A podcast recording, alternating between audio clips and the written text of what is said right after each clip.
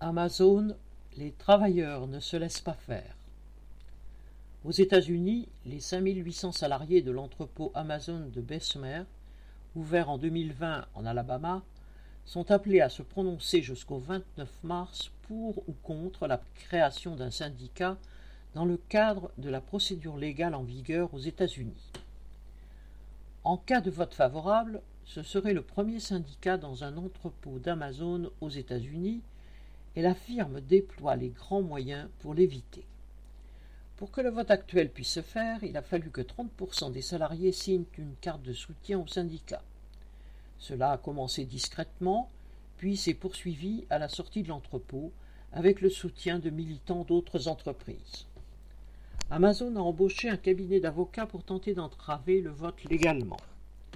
Depuis que le vote a commencé, aux réunions obligatoires pour inciter à voter contre le projet syndical se sont ajoutées des affiches apposées partout dans l'entrepôt, jusque dans les toilettes.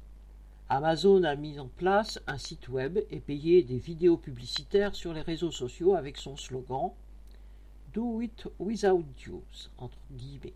Faites-le sans cotisation syndicale. Les dépenses engagées pour tout cela pourraient dépasser le million de dollars.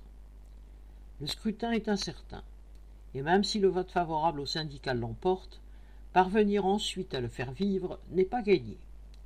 Si l'entreprise déploie autant de moyens pour contrer cette tentative, c'est aussi qu'elle craint que cela serve d'exemple aux 800 000 salariés employés par Amazon aux États-Unis. Le groupe compte aujourd'hui 1,3 million de salariés dans le monde et beaucoup refusent de se laisser exploiter sans réagir. Ainsi, en Italie, lundi 22 mars, les 9500 employés et les 15 000 drivers, effectuant les livraisons pour Amazon étaient appelés à la grève par l'ensemble des syndicats, qui se font l'écho des nombreuses revendications du personnel pour obliger l'entreprise à les reconnaître comme interlocuteurs.